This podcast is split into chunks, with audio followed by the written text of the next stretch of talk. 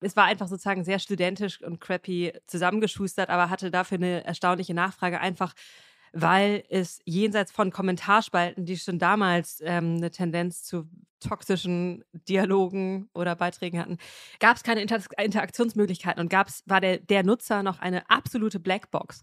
Und ja, und da sozusagen auch in der Zeit von so wachsenden Lügepressevorwürfen und so weiter gab es ein, einfach einen Bedarf danach, mit diesen Menschen, die da Bildergalerien klicken, in Dialog zu treten. Und das ist sozusagen weiterhin auch unser Kern, dass wir das können, dass wir sozusagen Nutzer im richtigen Moment, im richtigen äh, Artikelumfeld mit der richtigen Frage adressieren und da eine Möglichkeit geben, eine differenzierte Position zu beziehen.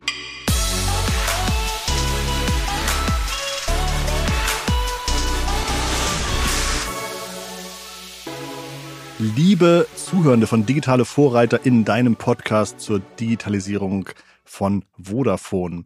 Ich freue mich, dass ihr da seid. Ich habe mich diebisch gefreut auf meinen heutigen Podcast-Gast, denn ich spreche gleich mit Pia Frei. Und Pia habe ich tatsächlich schon vor oh, sieben Jahren, acht Jahren das erste Mal kennengelernt. Ähm, das war damals schon relativ unterhaltsam und ähm, seitdem ist, glaube ich, ganz, ganz viel bei, bei ihr passiert. Da möchte ich gerne ein Update haben, was das alles so ist, was sie alles so macht, was sie heute so alles macht. Und ich habe Pia auch als jemanden kennengelernt, der spannende Stories erzählen kann, jemand, die einen guten Überblick schaffen kann, die viele Informationshappen mitbringt und äh, sowas mag ich sehr. Und äh, ich hoffe sozusagen, diese Freude, die ich aufs Gespräch habe, wird sich übertragen auf euch da draußen an den Kopfhörern und an den Lautsprechern und dass ihr mindestens genauso viel Spaß habt mit dieser Episode wie ich. Insofern mache ich es kurz. Pia, herzlich willkommen. Schön, dass du dabei bist. Schön hier zu sein. Das war ein mega dicker Bauchpinsel. Jetzt deliver bitte auch. Also das ist, äh, ja, setz das ist mir wichtig. Unter auch, im, Druck. auch im Namen der, der ZuhörerInnen. Genau. Also ich, ich glaube, wenn man jetzt bei dir ins LinkedIn guckt, dann steht da, du machst Opinory. Zum Thema Opinory möchte ich, dass du mir gleich nochmal ein Update gibst. Aber wir haben dazu schon einmal mit deinem Co-Gründer und Bruder eine, eine Folge aufgenommen vor, ich glaube, anderthalb Jahren oder so, ähm, in der wir sind so ein bisschen auf die Funktionen, auf den Status, was Opinory alles so macht. Ähm, das fand ich damals schon ganz gut, aber trotzdem, glaube ich, würde es mich nochmal freuen, wenn du mir nochmal erzählst, wann habt ihr Opinory gegründet, was war eure Motivation und wo steht das Unternehmen heute? Also, ähm, was war die erste Frage? Wann haben wir Opinory gegründet? Ähm, es gab sozusagen. Ja, wann? Motivation? wo heute? Okay, okay, okay. Ich frage also, gerne nochmal zwischendurch nach. Wann ist tatsächlich, würde ich gerne straightforward sagen, hat aber verschiedene Gründungsphasen, ehrlich gesagt, weil Opinory erstmal als ein ähm, so hobbyartiges Nebenprojekt entstanden ist. Äh, ohne mhm. Businessplan, ohne äh, allzu große allzu großen Plan, was daraus werden mhm. soll. Ähm, einfach nur getrieben von der Beobachtung und dem Gedanken, dass es äh, irgendwie keinen Sinn macht, dass jenseits von Social Media, wo wo ja alles auf Interaktion getrimmt ist, im Rest des Internets das Rest, der Rest des Internets eine ziemliche Einbahnstraße ist. Ähm, das heißt, User werden beschallt und zugetextet, aber ähm, äh, es gibt keine Möglichkeit, keine skalierbaren oder userfreundlichen Möglichkeiten, ähm, sich selber einzubringen. Und da hatten wir das Gefühl, da, da ist irgendwie was und da ist irgendwie was, ähm, haben wir übersetzt in so ein ja, spielerisches Tool, ähm, so eine Tachonadel. Auf der man sich in einer Skala positionieren kann zu einer Frage und die in Artikelumfelder mhm. eingebettet ist. Und das haben wir gestartet 2000, ähm, ich glaube, das war 2013, haben wir das so, ja, nebenprojektartig äh, einmal hingestellt und dann aber wirklich losgerannt und das Ganze in ein ähm, Lief das schon, als wir uns damals kennengelernt haben? Weißt du ja. das? Wann haben wir uns kennengelernt? War das 2014? Das war 2014. Da waren äh, wir ah, okay. beide gerade im Silicon Valley. Ich war da für Axel Springer für eine Beteiligung von denen. Ja, genau. Und genau, da war das, da, da gab es das schon. Und da tonte das, äh, gab es das auch schon auf, äh, auf Spiegel, auf Welt, auf Tagesspiegel, glaube ich sogar. Ähm, und, ähm, und war aber eben noch ein, ein Hobby tatsächlich. Mhm. Und das Hobby hat sich dann aber so entfaltet, dass wir einfach gesehen haben, ah, da gibt es eine krasse Nachfrage von Verlagen. Damals war es wahrscheinlich für Verlage so toll, weil jede Interaktion in diesem Tool wahrscheinlich als, als Interaktion für Seitenaufruf oder für, äh, für IVW oder sowas gezählt werden konnte vielleicht. Ich weiß es nicht, ähm, aber das, das klingt so ein bisschen für mich, dass das Tatsächlich war das in der Zeit war das tatsächlich eine häufige ähm, äh, genau. Bitte und Frage, dass wir jeden ja. Vote äh, IVW relevant zählen zählbar machen. Das ist vielleicht für die Leute zu Hause ganz spannend, weil es eine lange Zeit so war, dass der Erfolg einer Nachrichtenseite nach Page Impressions, Seitenabrufen gemessen wurde. Und diese Seitenabrufe waren entweder, ich lese mir einen gesamten Artikel durch oder das war dann in dieser Währung genauso viel wert wie ich stimme einmal ab in zum Beispiel Opinory. Und als ich noch im Produktmanagement bei einer Tageszeitung war, da war, haben wir es sogar so weit getrieben, dass wir Sudokus hatten und, und jeder, äh, jeder, äh, jeder, jede Zahl im Sudoku, die man eingetragen hat, war damals noch ein erlaubter vollwertiger IVW Page Impression Aufruf. Ähm, und habe ich, hätte ich also dann ein Sudoku gelöst, dann wäre es das gleiche gewesen, als hätte ich irgendwie 150 ähm, Seiten Nachrichten gelesen. Und so sind dann damals auch einige Tageszeitungen sehr erfolgreich geworden im IVW. Es war auch die große Zeit von ja. Bildergalerien. Sich so durch 20 ja, Bilder durchklicken war Gold. 937 Fakten äh, äh, über, über, über Erotik oder sowas. Ja, genau. Ja. Alle, alle Stellungen des Kamasutras in sieben Sprachen. Wahnsinn. Das war tatsächlich okay. eine wiederkehrende Frage in der Zeit. Aber das war nicht der Hauptgrund, warum Redaktionen das machen wollten, sondern es war einfach. Ähm, Einbürgerungstest. Ähm, war damals auch sehr erfolgreich. Bitte erzähl. ähm, ich glaube, was da so eine, ähm, ohne dass wir da irgendwie einen tatsächlichen Sales- oder Account-Management-Team äh, ähm, gehabt hätten, sondern es war eine Drei-Personen-Show ähm, mit einem zwölfjährigen Entwickler. Ähm, naja, ähm, really? das war. er war nicht 18, fiel uns dann irgendwann auf. Ähm, jedenfalls aber ähm, das war so ein Freelance-Ding. So, man, es war einfach sozusagen sehr studentisch und crappy zusammengeschustert, aber hatte dafür eine erstaunliche Nachfrage, einfach weil es jenseits von Kommentarspalten, die schon damals ähm, eine Tendenz zu toxischen Dialogen oder Beiträgen hatten, gab es keine Inter Interaktionsmöglichkeiten und gab's, war der, der Nutzer noch eine absolute Blackbox. Und ja, und da sozusagen auch in der Zeit von so wachsenden Lügepressevorwürfen und so weiter gab es ein, einfach einen Bedarf danach, mit diesen Menschen, die da Bildergalerien klicken, in Dialog zu treten. Und das ist sozusagen weiterhin auch unser Kern, dass wir das können, dass wir sozusagen Nutzer im richtigen Moment, im richtigen äh, Artikelumfeld mit der richtigen Frage adressieren und da eine Möglichkeit geben, eine differenzierte Position zu beziehen.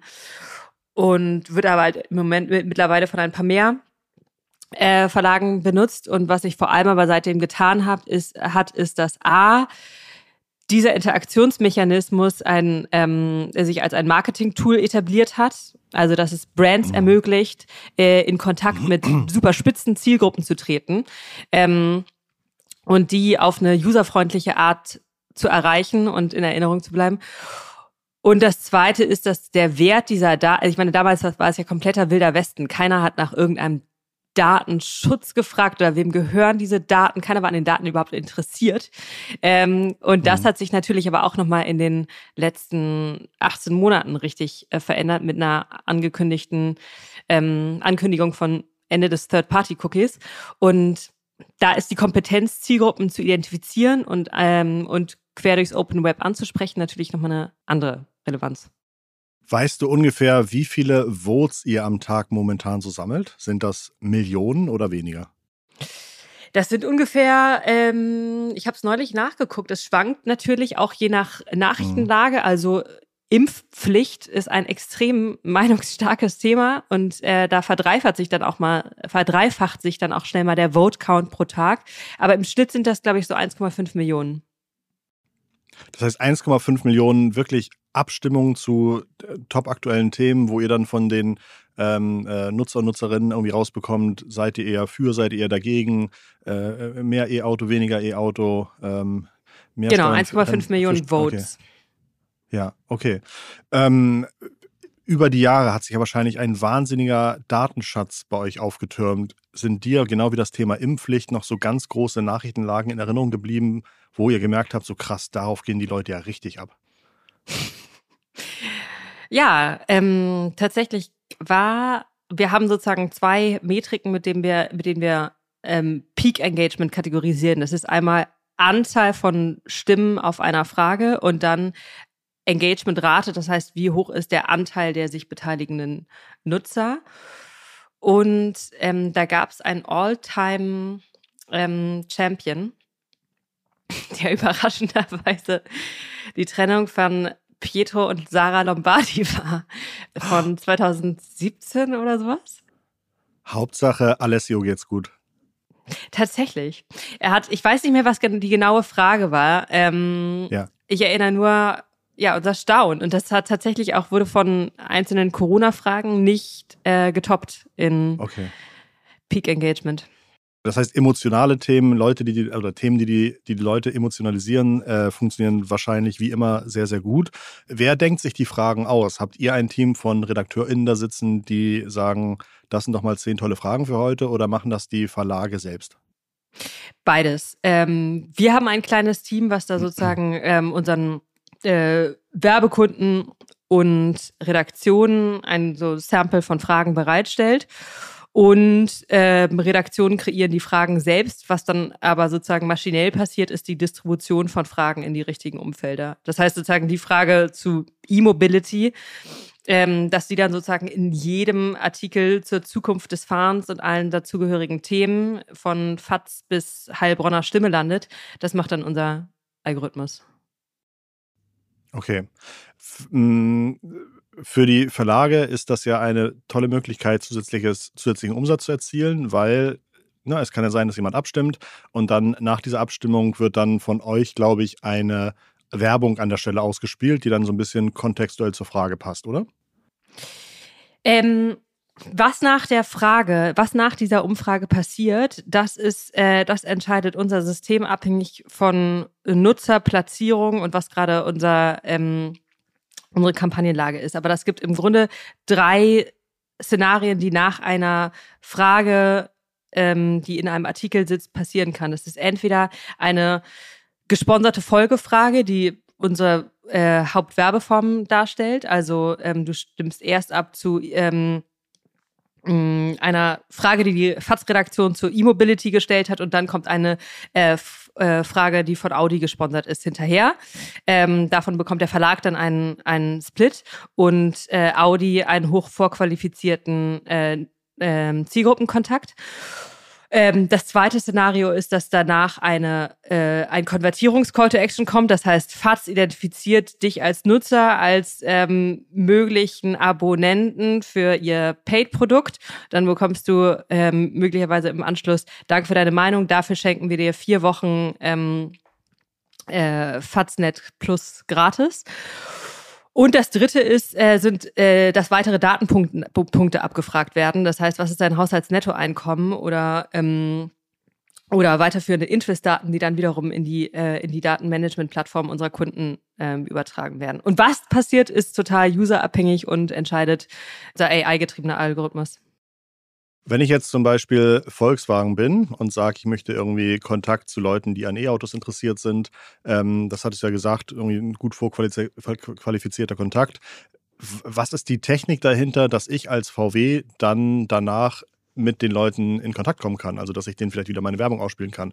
Gebt ihr ein VW-Cookie raus oder seid ihr sozusagen diejenigen, die weiterhin die Hoheit über den Kontakt haben?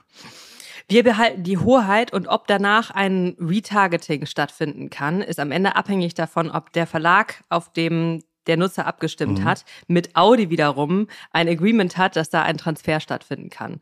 Aber wir geben da okay. sozusagen, wir sind dafür, dafür verantwortlich, dass das Ganze datenschutzkonform gemacht wird. Der Verlag ist mhm. dafür verantwortlich, ähm, dass da in der CMP das richtige Opt-in gegeben wird und dann wiederum datenschutzkonformer Transfer stattfindet. Okay, das ähm, hört sich ein bisschen komplizierter an als wahrscheinlich vor sechs, sieben Jahren, als ihr angefangen habt.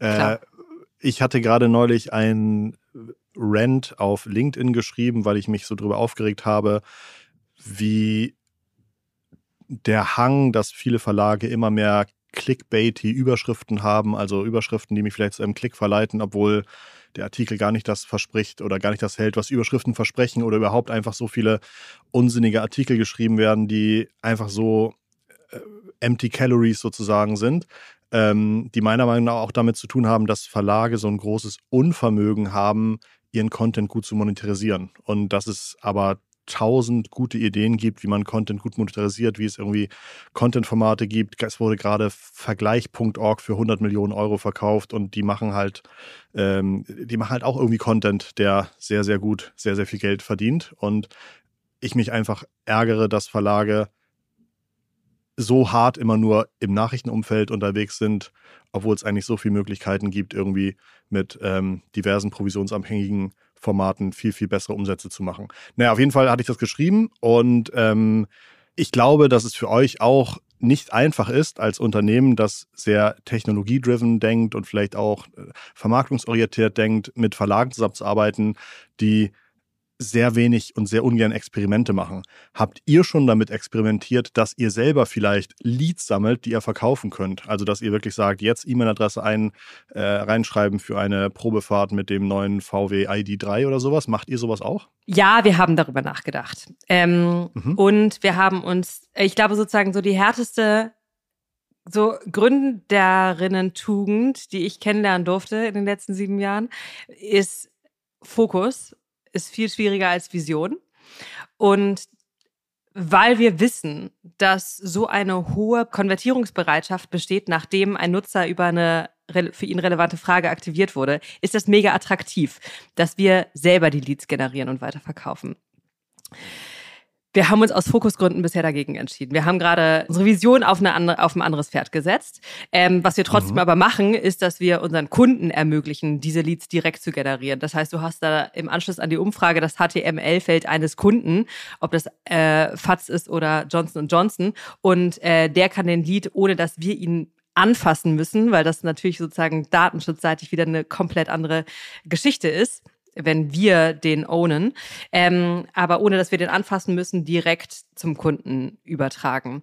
Ähm, aber wo wir gerade den Fokus drauf gesetzt haben, ist vielmehr ähm, einerseits, wie können wir das, was wir tun, mit anderen Standardformaten ähm, verbinden. Das heißt, diese gesponserten Umfragen funktionieren extrem gut, um sozusagen die spezifische Message eines Kunden in hochprominentes Artikelumfeld zu bringen und da super spitze Zielgruppen zu erreichen. Super, funktioniert, hat hohes Engagement, hat hohe äh, Click-through-Raten, hat, einen, ähm, hat einen guten CPC. Aber was nicht gegeben ist, ist, dass das Ganze super einfach in drei Klicks buchbar ist. Ähm, und deswegen haben wir gerade, basteln wir gerade daran, unsere Kernkompetenz sozusagen Aufmerksamkeit durch Fragen zu generieren, mit Video zu verbinden, ähm, damit wir einfach in andere Budgets reinkommen und Kunden ermöglichen können, ihre stehenden Kampagnen auf die gleiche Art in die gleichen Artikelumfelder mit einer gleichen Aufmerksamkeitsebene zu, ähm, zu bringen. Und ähm, unsere ganze, sozusagen die, die, die, die Trends, die auf einer, äh, oder die Entwicklungen, die sich in Vorbereitung auf Post-Cookie ergeben, äh, uns da bestmöglich zu positionieren. Also unseren Publisher zu ermöglichen, das Ganze, ähm, äh, unsere Daten in ihre DMP zu übertragen, da das richtige Matching zu machen zwischen Nutzer, den sie, also Profil, das sie da haben und den Daten, die wir, die wir generieren und das Ganze schließlich dann auch wiederum für Kunden buchbar zu machen haben wir priorisiert und da die, sozusagen die durchaus interessante äh, Lead-Generierungs-Opportunity ähm, äh, erstmal so geparkt. Spannend. Also diese ganze DMP-Datenabgleichgeschichte verstehe ich natürlich viel, viel, viel weniger, aber diese Affiliate-provisionsabhängige Lead-Generierung verstehe ich ein bisschen mehr und das ist ein so ein Riesenthema, ähm, wo ich eigentlich jedes halbe Jahr mal raufgucke, ob ihr das schon integriert habt und bisher nie gefunden habe. Aber jetzt habe ich zumindest verstanden, warum und wo ihr die Prio gemacht habt. Und ich glaube, dass dieses Automatisierte, was du gerade erzählst, ist wahrscheinlich auch besser skalierbar, besser internationalisierbar ähm, und ist vielleicht auch am Ende des Tages ein potenziell größerer Markt. Oder ich denke mal, dass ihr auch so vielleicht priorisiert habt. Das Datenthema ist auch gar nicht so kompliziert, wie es klingt. Eigentlich ist sozusagen, mhm. das dahinter steht, super einfach. Bisher war das Internet, hat ja sozusagen, hatte einen Stalking-Mechanismus. Das heißt, ich habe einen Nutzer verfolgt und da alle möglichen Annahmen über den getroffen und ähm, ähm, äh, was wir aber gemacht haben, ist das sozusagen umzudrehen und eine äh, aus der Einbahnstraße eine, eine Zweibahnstraße zu machen, indem wir Nutzer einfach fragen. Und dadurch, mhm. dass da eine so große Habitualisierung mit diesen Tools besteht, also Nutzer das kennen und da tatsächlich jede Frage beantworten auf Engagementraten zwischen ähm, 10, 15, manchmal 20 Prozent. Ähm, dadurch erzählen die uns alles. So, ähm, Haushaltsnettoeinkommen, äh, planst du im nächsten Jahr ein ja. neues Auto zu kaufen und äh, äh, planst mit dem Rauchen aufzuhören. Und ähm, diese Daten verwertbar zu machen, ist ähm, jetzt, wo äh, der Third-Party-Cookie ein absehbares Ende hat, äh, einfach eine sehr, sehr große Opportunity.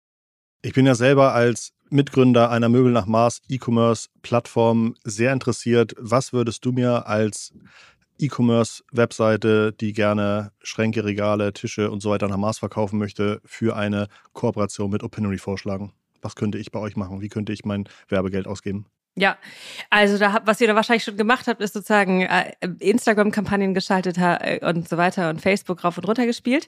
Und damit erreicht ihr aber ja nur ein bestimmtes äh, äh, Set von Menschen, nämlich die, die auf diesen mhm. Portalen unterwegs sind. Und was ihr, was du damit noch nicht erreicht, sind ähm, ähm, ja, Leute im restlichen Internet. Was wir da können, ist deine Nutzerschaft extrem spitz und scharf ähm, identifizieren, indem wir für dich ähm, entlang eurer Zielgruppenmerkmale, also äh, besser verdienender ähm, mhm. Wohnungsbesitzer. Auf Ü40. Mhm. Genau, Ü40. Mhm. Diese Personen für dich ähm, in innerhalb von ungefähr 120 Leitmedien zu finden und äh, für dich ähm, für dein Angebot zu konvertieren. Das heißt, was wir dann machen würden, ist äh, Fragen zu stellen, wie zum Beispiel: Hast du die Pandemie für Heimwerker-Geschichten benutzt? Ähm, so mhm. oder hatte ich die Pandemie zum Heimwerker gemacht? Oder mhm. planst du eine Renovierung? Oder ähm, ah okay ja was sind deine liebsten Möbeldesigner? Ziehst du in ein Eigenheim, ziehst du in eine eigene Wohnung oder sowas? Genau. Baust du gerade neu? Mhm, okay. Und darauf werden sich ja nur die Nutzer positionieren, für die das überhaupt irgendeinen Kontext und Relevanz hat. Ich würde darauf nichts sagen, weil ich ähm, all das, also all das nicht tue und nicht plane. Ähm, das heißt, die Nutzer, die sich darauf äh, positionieren, sind schon mal vorqualifizierter Teil ihrer, äh, deiner Zielgruppe. Die, die dann sagen, ja. ja. ich plane in den nächsten fünf Monaten äh, mein ganz großes Heimwerker ähm, äh, Projekt, die kannst du dann wiederum im Anschluss mit ähm, deinen bestehenden Werbemitteln, also dein äh, Videocontent oder ähm, oder ähm, ja. Story-Formaten an dein Angebot ranführen und am Ende auf einen Klick konvertieren, zu deiner, auf deine Seite bringen oder deinen Newsletter abonnieren oder ähm, ja. welches auch immer Kam Kampagnenziel du da verfolgst. Okay, ja, das, das, das verstehe ich, das ist schlau. Kann man irgendwie sagen, was so ein sinnvolles Budget ist, mit dem man anfangen sollte, Opinory zu nutzen? Oder ist das äh, total abhängig von der Herausforderung? Ist total abhängig, aber ich glaube sozusagen, so es steigt meistens ein, so bei äh, ab 12.000. Ja, ja, genau. Okay. Okay, verstanden. Das finde ich schon einmal sehr gut, das habe ich mir notiert. Ähm, jetzt haben wir oft auch viele ZuhörerInnen aus dem Bereich B2B und B2B-Marketing ist einfach anders, schwieriger. Äh, ähm, habt ihr zum Thema B2B-Marketing schon erfolgreiche Kampagnen gemacht oder gehabt oder hast du irgendwelche Best Practices, die für die ZuhörerInnen interessant sein könnte? Eine kürzliche Kampagne beispielsweise äh, war Intel also sehr, sehr spitze, sehr B2B-lastige Zielgruppe. Ähm, äh, wie finden wir deren Zielgruppenrepräsentanten? Ähm, beispielsweise lief da eine Kampagne, die gefragt hat nach der Zufriedenheit mit der Cloud-Infrastruktur ihrer Firma. Diese Frage wurde relativ breitflächig in unserem Verlagsnetzwerk an, ich glaube, mehrere Zehntausend Menschen adressiert, ähm, wo beispielsweise ja viele, viel geschrieben wurde über Homeoffice und Corona äh, oder nach Corona und ähm, wie sich da Unternehmen zu positionieren, wo dann die Frage platziert wurde, wie zufrieden sind sie mit der Cloud-Infrastruktur ihrer Firma. Darauf positionieren sich äh, nur ein sehr, sehr kleiner Anteil der Nutzer, die diese Umfrage sehen, nämlich die, für die eine Cloud-Infrastruktur in ihrer Firma zu verantworten haben.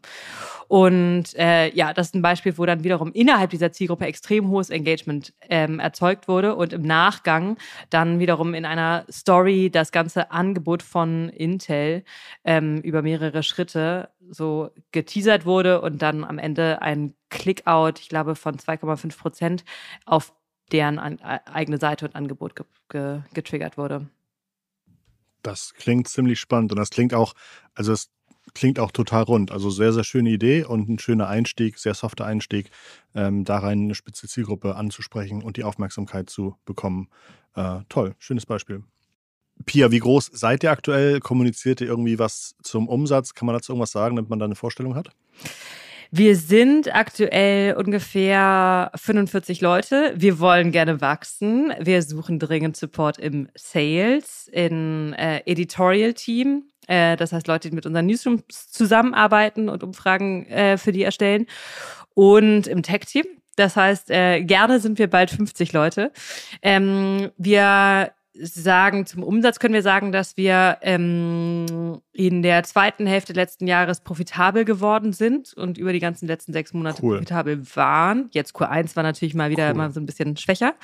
Ähm, aber so ähm, an der Profit Profitabilität ähm, kratzen. Ja. Okay, ja, sehr schön. Das ist aber in so einem skalierenden Umfeld, glaube ich, trotzdem eine, eine super Positionierung, weil äh, wenn man dann irgendwann sagt, man hat ein System, das funktioniert und man schafft genau das zu finden, was irgendwie ganz, ganz toll skaliert, dann kann das sehr, sehr viel Spaß machen. Okay, sehr, sehr cool. Ähm, Pia, anscheinend scheint dich ja so einen Job und als, als Gründerin äh, nicht komplett auszufüllen. Deswegen habe ich gesehen, oder ich habe nämlich gesehen, dass du unter anderem auch Podcasts moderierst. Ähm, was machst du da denn? Ja, das ist der weltberühmte OMR Media Podcast, in dem ich zweiwöchentlich ähm, interessante Menschen aus der Medienwelt interviewe. Und das äh, würde mhm. ich gar nicht mal so als sozusagen so äh, als strikt als davon abgetrenntes Nebenprojekt sehen, weil viele der Ansprechpartner und Ansprechpartnerinnen, mit denen ich da spreche oder Interviewgäste, ähm, dann doch irgendwie auf eine Art auch in unserem Opinory äh, Kundenkosmos ähm, schwimmen. Und deswegen ist das eher sozusagen einfach eine, ja, auch eine marketingorientierte Ergänzung von, von Opinory. Mhm. Ich aber glaub, du hast irgendwann mal gesagt. Ja. Hm? Nee, sag. Nee, aber das ist. Sag du bitte. Nein, Pia, nach dir. Danke. Nee, sag mal weiter, ich habe schon wieder vergessen, was ich sagen wollte. ähm, ich glaube, du hast irgendwann mal gesagt, du stellst lieber Fragen, als dass dir Fragen gestellt werden. Ich finde, dafür machst du das heute äh, sehr charmant, informativ und ähm, relativ flüssig. Aber was sind dann zum Beispiel Gäste gewesen, vielleicht auch in letzter Zeit, die besonders bei dir hängen geblieben sind, die ähm, Dinge erzählt haben, die du besonders insightful fandest? Mm, also generell habe ich angefangen, ich habe am Anfang diesen Podcast, also die Gäste total strategisch gedacht. Das heißt so, okay, welcher Gast würde eine neue Audience in den Podcast ziehen? Was sind Trendthemen mhm. und so weiter? Und habe irgendwann damit aufgehört und einfach nur noch strikt nach Interesse ähm, gesucht. Einfach, was interessiert mich gerade? Wo geht meine eigene Leidenschaft so auch gerade hin? Und äh, in diesem Sinne fand ich eigentlich alle letzten Gäste, ähm, mehr oder weniger, äh, alle letzten Gäste extrem spannend. So. Also als allerjüngstes fällt mir ein, mh, mm, eine Frau von der Zeit, Katrin Gilbert, ja. die da äh, sehr große Interviews führt. Mit äh, gerade hatte sie eins mit der Frau von Zelensky. Mh, mhm. Sie hatte die Klitschko. Ich glaube, da habt ihr auch so ein bisschen darüber gesprochen, wie man gute Interviews führt, ne? Was, genau. Kam, was, was war da so eine Checkliste oder so Top 5 Tipps für gute Interviews? Ich fand eine Sache total interessant, nämlich, ähm, dass häufig liest man ja, wenn man ein Interview liest, dann steht da, und sie haben gesprochen über ähm, den Krieg, Eltern sein und die besten Pasta-Rezepte. Ähm, also so diese relativ unzusammenhängenden Themenpeaks. Und sie sagt, mhm. sie hat sich ähm, davon wegbewegt und fokussiert sich in ihren Interviews auf genau ein Thema. Sie möchte, hat ein Erkenntnis- und Interessenziel. Und da arbeitet sie sich darauf hin, ohne dass sie da einen großen vorbereiteten Fragenkatalog hat, sondern gut vorbereitet da sitzt, aber einem Gespräch auch seinen Raum lässt, um so diesen ein Thema, was sie im Kopf hat, was teilweise auch sehr große Themen sein können. Irgendwie, ich möchte mit dir über Gerechtigkeit sprechen. Ähm, aber da keinen Anspruch auf Vollständigkeit und weltumspannende ähm, Themen ähm, Komplettheit hat, sondern ja, ein Thema. Mhm. Und das fand ich interessant. Und auch dieses, mhm. ähm, die Haltung von, ich, also im Journalismus gibt es irgendwie so dieses Ideal des, ich habe den richtig gegrillt, mein Gast. Und mhm. das ist natürlich in manchen Politiker Interviews auch, da musst du richtig hart nachfragen, Fakten checken und überprüfen und so weiter. Das ist ein eher ein ähm, teilweise auch irgendwie eher ein Kampf als ein Tanz. Aber sie sagt, mhm. sie sie wollte nicht diese Haltung einnehmen, sondern sie hat das Gefühl, sie erfährt mehr von ihren Gästen, wenn sie den Raum gibt und sie nicht ihnen nicht als Gegnerin oder als Griller, Grillmeisterin begegnet. Mhm, spannend. Was sind nächste Gespräche, die so anstehen? Hast du da schon eine, eine Gästewunschliste? Ähm äh, ja, tatsächlich ist das nächste mit äh, Daniel Drepper. Und zwar ist das der Typ, der das Investigativteam von Ippen geleitet hat. Und das Investigativteam wiederum war ver dafür verantwortlich, dass diese ganze ähm, Julian Reichelt-Geschichte öffentlich wurde. Ja. Und äh, das war, die hatten, glaube ich, bei Ippen das recherchiert äh, und dann hatte der Verleger aber gesagt, ach, das soll nicht so aussehen, als würde ich ein anderen, anderes Verlagshaus an Karren pinkeln wollen, mach das mal nicht. Und dann sind sie unter anderem zu Spiegel gegangen, glaube ich, ne? und haben genau. das dann irgendwie dort Und da bestehen oder? auch Verbindungen ja. zur New York Times, wodurch das dann wiederum ja. auf öffentliche Bühne kam. Ja, mit dem rede ich über, ähm, über Investigativjournalismus. Toll. Und ja, das finde ich auch spannend. Ähm, also tatsächlich würde ich gerne, um bei, auf diesem Themenfeld zu bleiben, ich würde sehr gerne mit Döpfner darüber reden und verstehen, wie der jetzt diese, ähm, ähm, diesen Kulturwandel, den er, den das, den der Verlag äh, mhm. anzustreben angibt, ob das intrinsisch oder ob das extrinsisches Interesse ist. Also sagt er. Mit so einem amerikanischen Investor an Bord meinst du? Genau, so geht nicht anders, ist geschäftsschädigend, mhm. da müssen wir das halt ja. jetzt ein bisschen ja. aufräumen. Oder sagt er, ja. fuck, ich habe hier echt einen krassen blinden Fleck gehabt und muss meine eigene Weltsicht verschieben. Ja. Kommt man an so einen, ähm, an so einen Döpfner als Interviewgast einfach ran oder muss man dafür ins Berghain gehen? ich weiß nicht, ob der im Berghain noch so, per, äh, ich glaube, der ist auch gerade Persona non grata im Berghain irgendwie. Äh, oder sozusagen okay. so aus, keine Ahnung, nee, das weiß ich nicht. Aber mhm. ich, äh, ich, meine Strategie ist da Patience und Persistence. Also ja. Ähm, ja. immer wieder geduldig nachfragen. Super spannend. Toll. Also ich äh, gerade das Investigativthema, ich glaube, das werde ich mir in meinem Kalender eintragen, da möchte ich gerne zuhören. Und falls äh, ähm, Dr. Döpfner bei dir im Podcast auftaucht, dann gib mir bitte mal Bescheid, dass ich auch das nicht verpasse. Aber wahrscheinlich abonnieren ist eh die beste, eh der beste Tipp. Insofern. Ich wollte es gerade äh, sagen. Ja, ach, ja, bin ich selbst reingetappt. Pia, ich wünsche deiner Familie alles Gute. Ich beziehe damit deine, deine Familie zu Hause in deiner Wohnung mit ein. Ich beziehe damit natürlich deinen Bruder ein. Ich wünsche alles Gute für Opinory. Hat mir sehr viel Spaß gemacht, dass du heute bei uns warst. Und ähm, meine Erwartung an den Podcast wurde voll erfüllt. Ich hoffe, wir sehen uns bald, spätestens vielleicht ja. bei dem OMR-Festival im Mai oder sowas. Schön. Ja. Und an euch zu Hause hoffe ich, dass die Freude, die ich mit Pia hatte, sich ein bisschen ansteckend auf eure Ohren ausgewirkt hat. Eure Woche jetzt vielleicht 0,7 Prozent schöner wird, als es ohne diesen Podcast geworden wäre. Dann wäre ich schon mehr als glücklich. Wir hören uns nächste Woche wieder, Montag bei Digitale Vorreiter, dein Podcast zur Digitalisierung. Und ganz liebe digitale Grüße von Pia. Und guckt euch unsere Careers-Seite an. We are hiring. Und Christoph, ciao.